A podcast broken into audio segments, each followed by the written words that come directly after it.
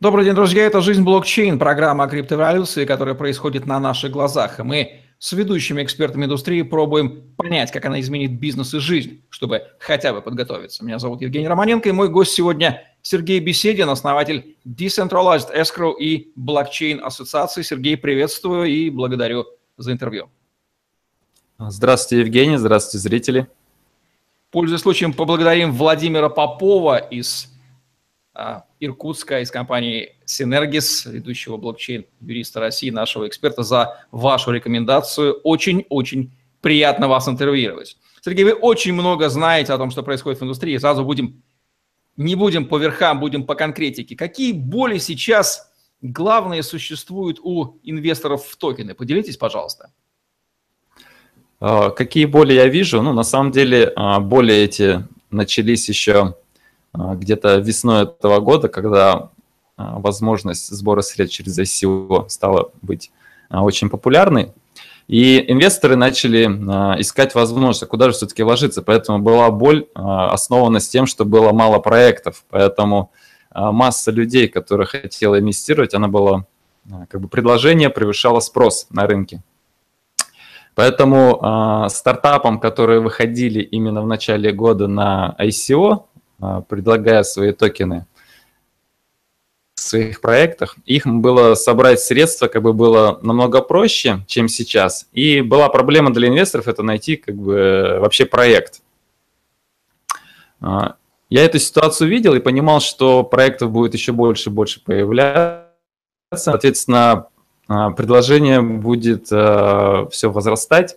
И сейчас как бы такой наступает период, когда инвесторы уже начинают выбирать из большого количества стартапов, которые появляются на рынке. Э, соответственно, у инвесторов это все-таки разграничить э, плохие проекты, проекты, которые хотят э, как бы, на этом хайпе привлечь средства и не делать какой-то конечный продукт. Поэтому вот критерии оценки стартапов, они сейчас выходят на первый план именно вот в этой индустрии. А какие главные проблемы есть у проектов, уже успешно собравших многие миллионы долларов на ICO? Что с ними вообще происходит?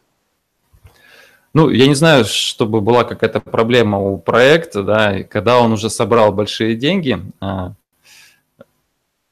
большими деньгами а, нет проблем, да, можно их тратить на развитие, либо а, если у тебя скапливается большая сумма, на самом деле многие задумываются, а как же ее сохранить, и поэтому а, реализация конечного продукта, который был заявлен именно для а, ну, в процессе создания своего проекта, выходит как бы на второй план, и компания начинает задумываться, а как же все-таки увеличить нам свой бюджет.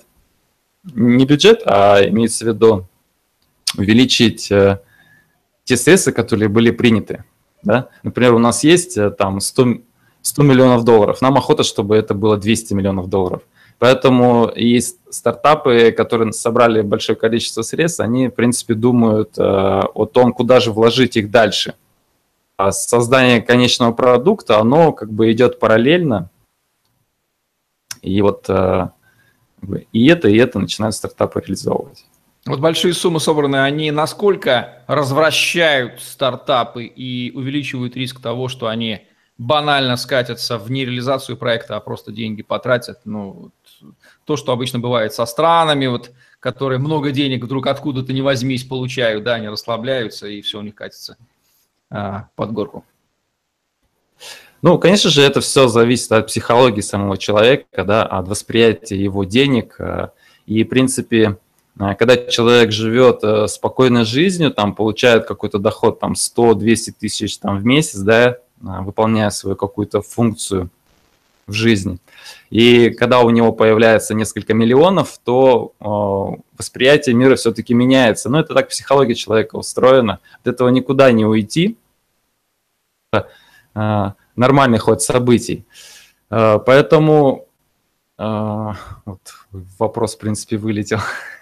Ну, ну, я понимаю, что да, а, насколько... конечно, конечно, развращает, да, это очевидно. деньги большие всех развращает, и стартапы жертвой э, к тому, что они могут схватиться в скамность, даже сам, сами того не желая, они могут превратиться, стать таким вынужденным сканом просто потому, что большая сумма их развратит. Вот к помочь. Да, конечно, даже изначально, когда они ставят э, благую цель э, в реализации своего проекта, но когда к ним приходят реального деньги, да, они чуть-чуть э, начинают по-другому воспринимать происходящее. Да, все верно. В инфраструктуре отношений инвестора со стартапом в ICO есть понятие escrow агента. А, давайте mm-hmm. его расшифруем, подводя уже к сути вашего decentralized escrow. Кто такой escrow агент и какие проблемы у нынешних централизованных escrow агентов существуют, которые все-таки не позволяют реализовывать функцию посредника этого escrow правильно? Угу. Escrow – это вообще какая-то третья сторона, да, вообще, которая подтверждает реализацию и там, правомерность какой-либо сделки.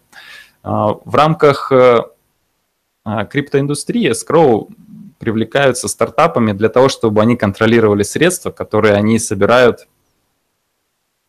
Тем самым они перед инвесторами показывают, что они честные, что они не будут тратить деньги там, куда попало, а передают э, право подписи в мультисиге э, нескольким escrow. Ну, как правило, делается 4 подписи, 2 остаются у команды и 2 у сторонних escrow.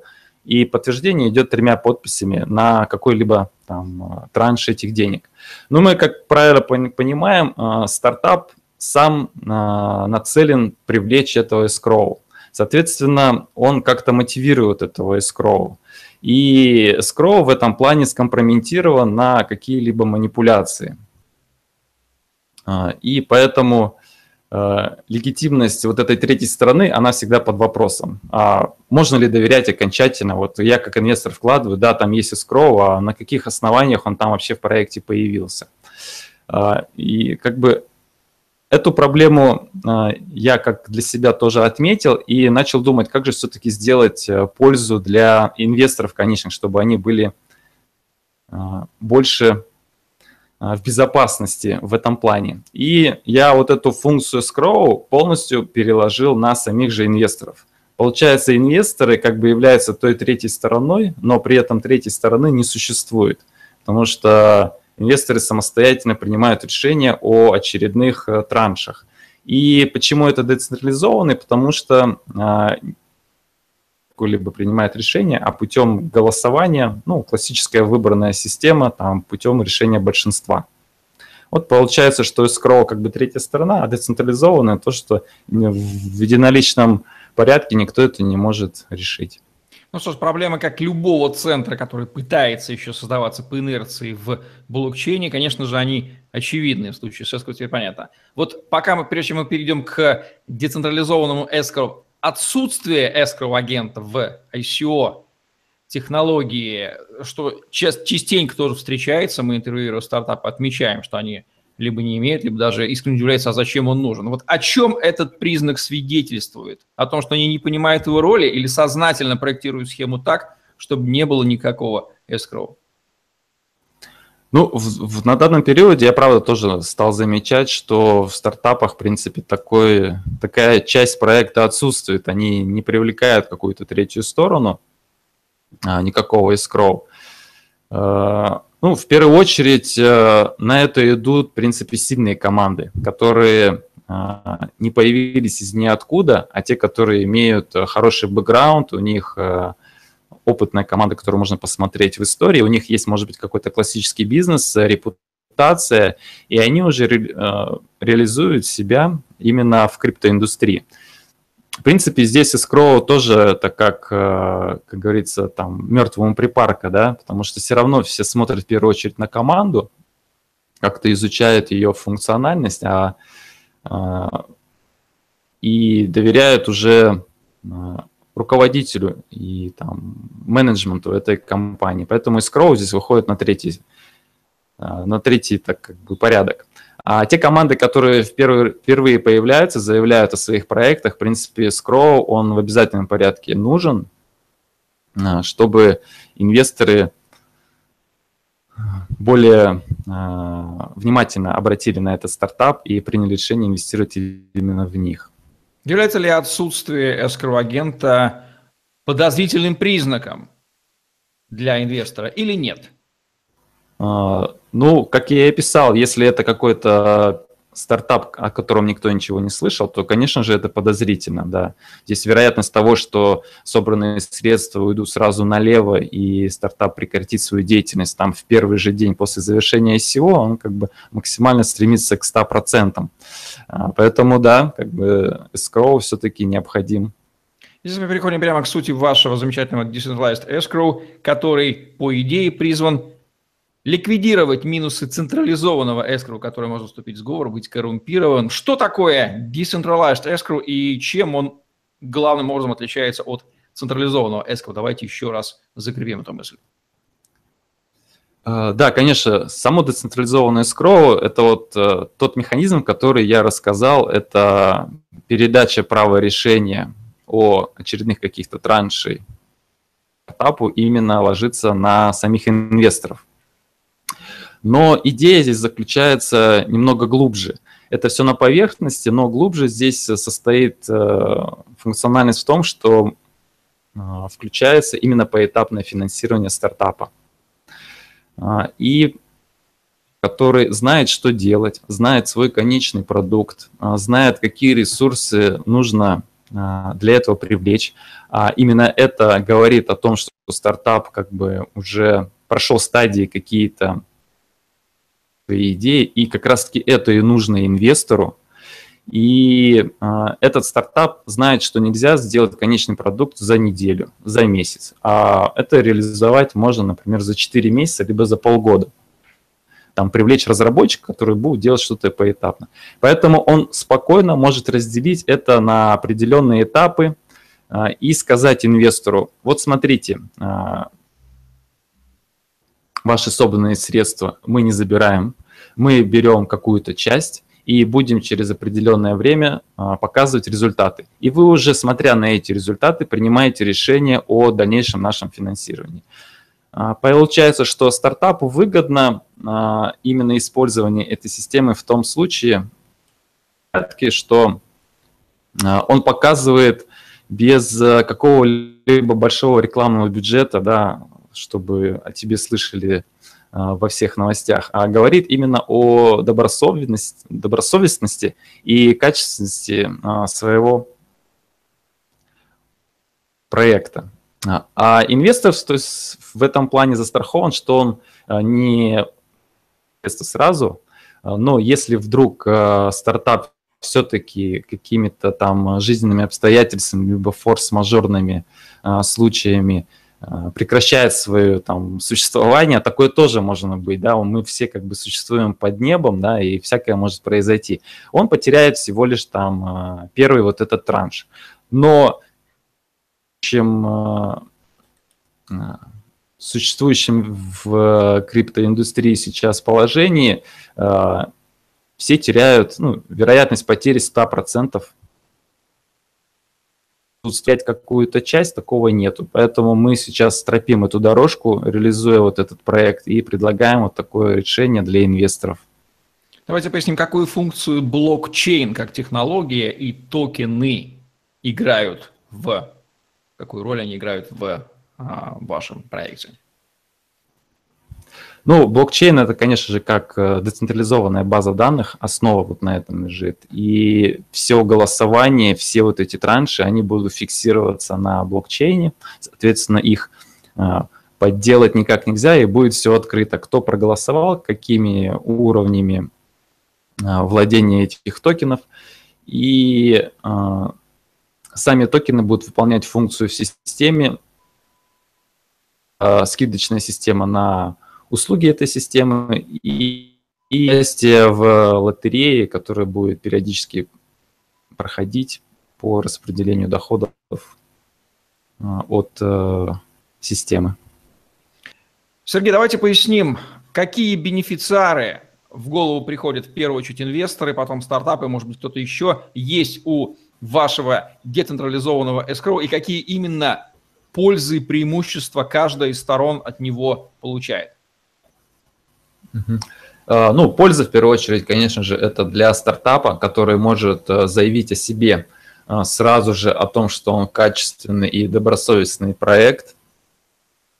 он будет использовать средства именно для создания конечного продукта, в чем как раз-таки заинтересованы в первую очередь и инвесторы. А, и следующее – это, конечно же, инвесторы, которые обезопасят себя от потери денежных средств, вкладывая в стартап именно поэтапно и смотря, как они выполняют свою функцию. При этом вся вот эта система порождает появление на криптоиндустрии большого количества именно проектов, которые делают именно конечный продукт. А, средства инвесторов а, планомерно распределены по ним. Здесь не будет такого, что инвестор сразу вкладывает э, несколько десятков миллионов долларов и а, другим стартапам там ничего не достанется. Здесь как бы получается такое причесывание рынка, всем достается, и из этих как раз проектов мы можем потом увидеть какие-то хорошие решения, которые превратятся уже в единорогов, да, как вот в период становления интернета появился Facebook или какая-то другая компания. Поэтому для всей индустрии вот это положительное влияние вот такое будет оказывать. Для тех, кто поленился пока еще прочитать ваш white paper, давайте поясним кратко а, на уровне алгоритма, как именно работает Decentralized Escrow. А, хорошо. Что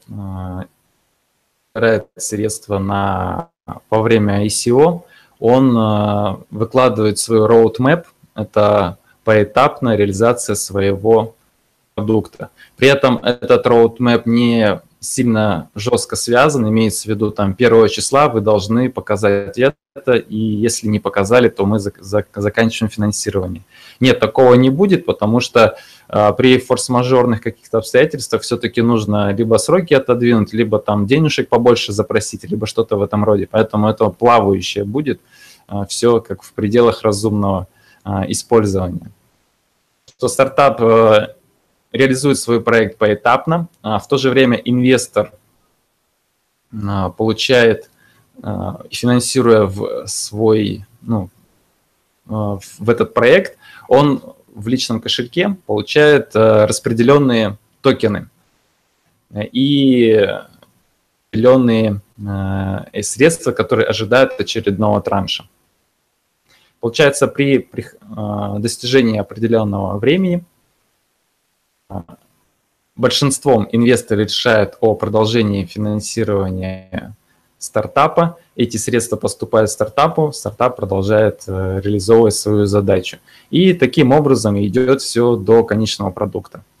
Это все самое основное, что существует в системе. Она на самом деле очень проста, да, кажется, что а почему как бы э, раньше, потому что поэтапное финансирование реализовать, в принципе, несложно.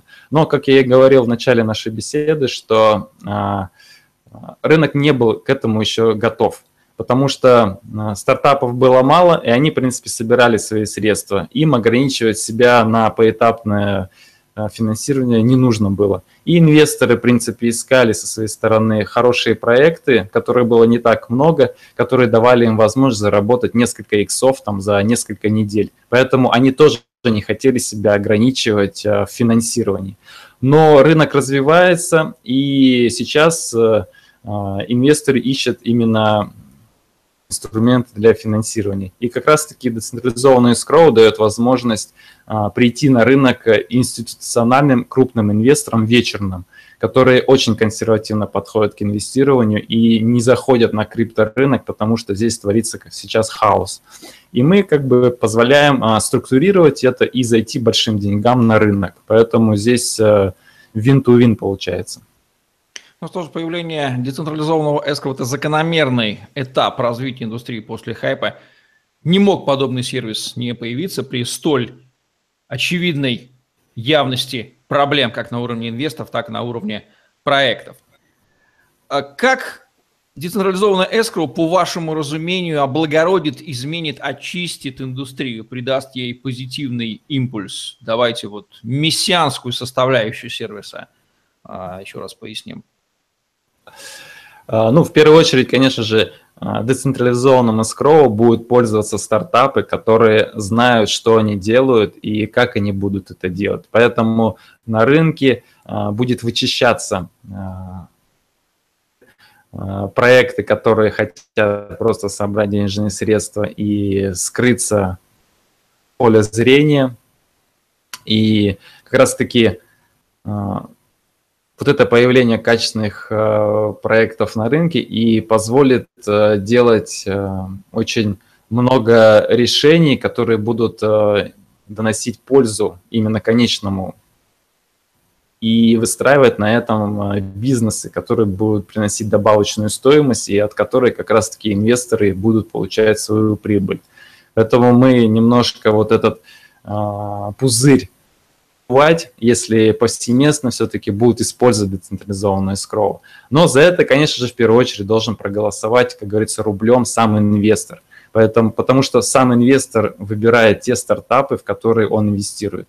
Либо это будет стартап, который использует поэтапное финансирование в рамках децентрализованного скроу, либо который не использует. Поэтому куда поток средств будет направлен, так же так индустрия будет развиваться Последнее решение, конечно же, за конечным инвестором.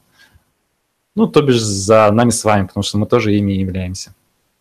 Ну что же, от этой, вне сомнения, важной сущности, как Decentralized Escrow, переходим к еще одному вашему детищу, не менее, может быть, и более важному, по крайней мере, точно в синергии работающему и точно развивающему индустрию, блокчейн ассоциации. Расскажите, что это такое, каковы ее цели кому она полезна и что она делает, и в каких городах.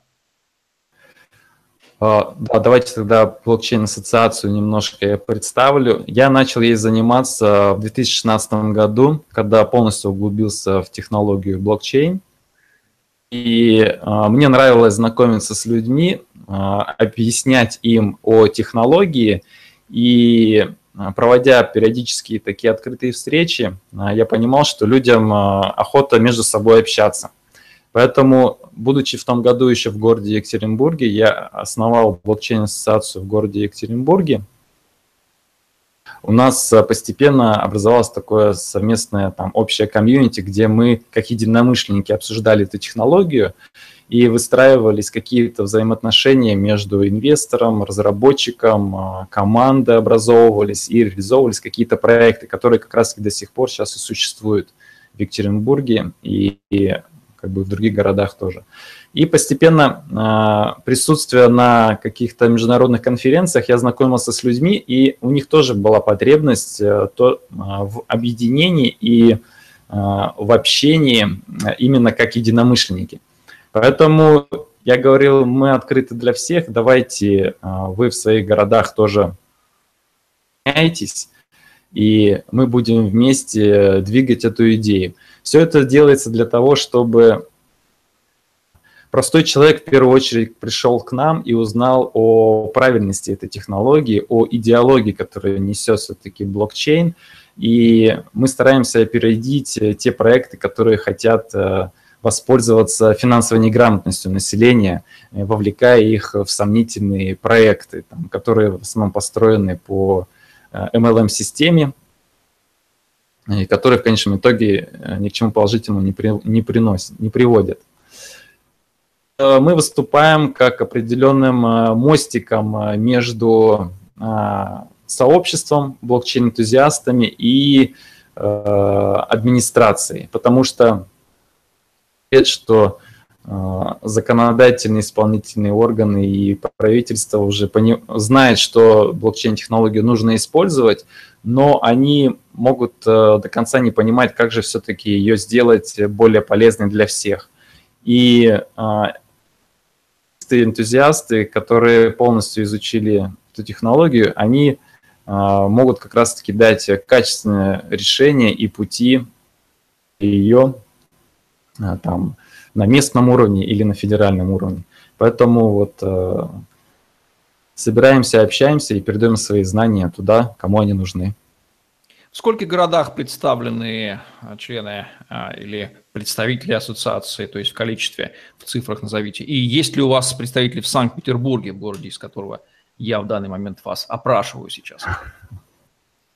в Санкт-Петербурге переговоры ведутся, но нету еще такого человека, который именно к нам бы подключился. Скажите сразу, кто а, вам нужен, человек каким требованиям должен соответствовать. Может быть, он нас сейчас услышит и свяжется.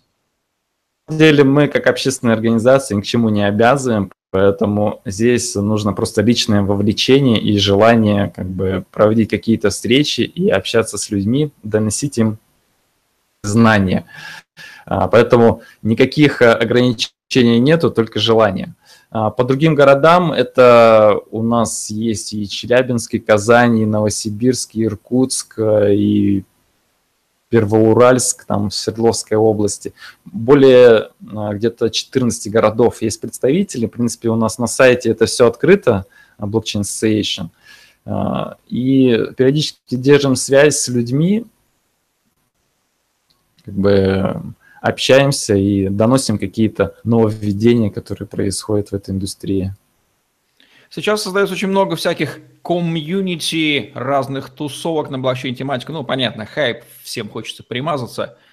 Можно многие, конечно, спать. Вот по каким критериям вы бы рекомендовали отличать сообщество, созданное на волне хайп, ничего себя не представляющее, на которое не стоит тратить время, и серьезные сообщества, такие как, например, блокчейн-ассоциация, у которой есть как минимум устав.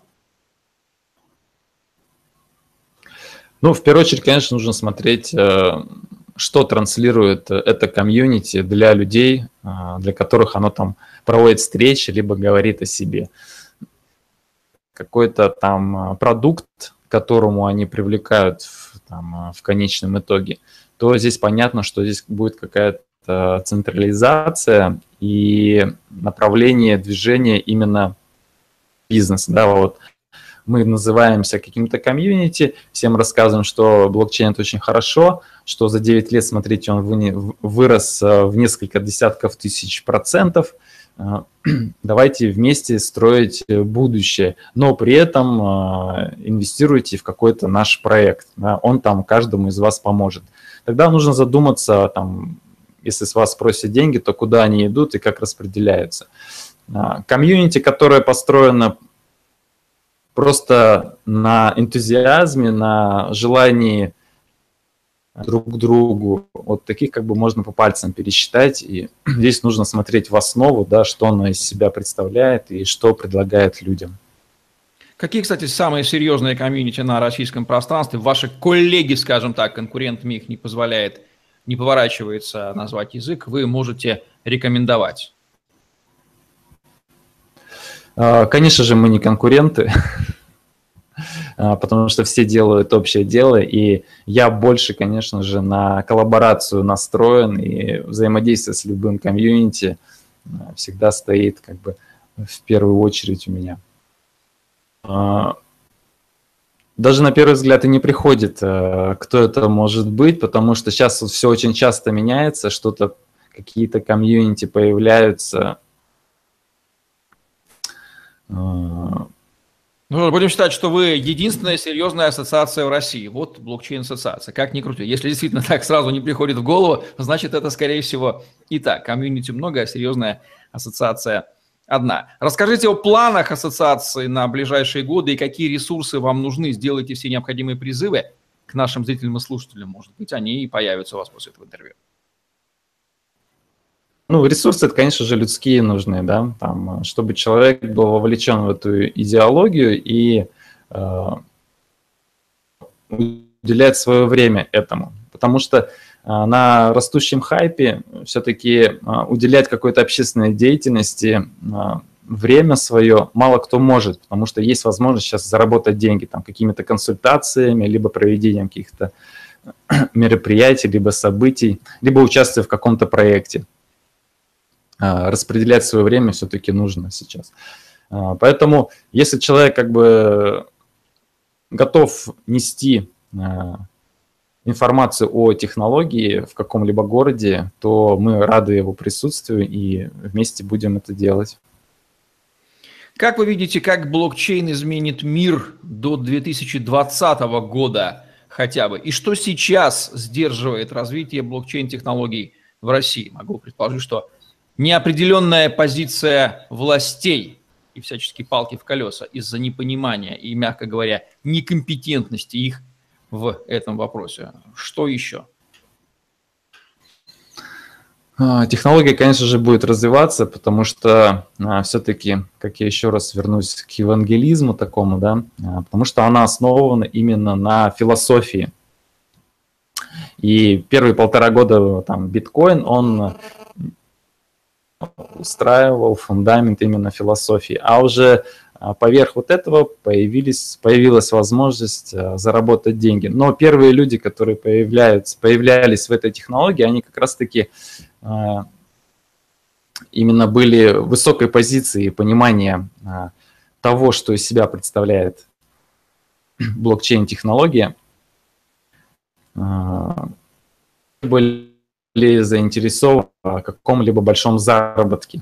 Они строили и смотрели на шаг вперед. А, конечно же, а, сейчас это все выходит на поверхность и нашей повседневной жизни, и в первую очередь это криптовалюты, которые, которыми люди хотят э, пользоваться а, в своей там, жизни там, каждый день. И это очень сильно влияет на экономику и законодателей и правительства, потому что это влияет на денежную политику. Поэтому, конечно же, следующим этапом развития это будет э, какие-либо законодательные, законотворческие проекты.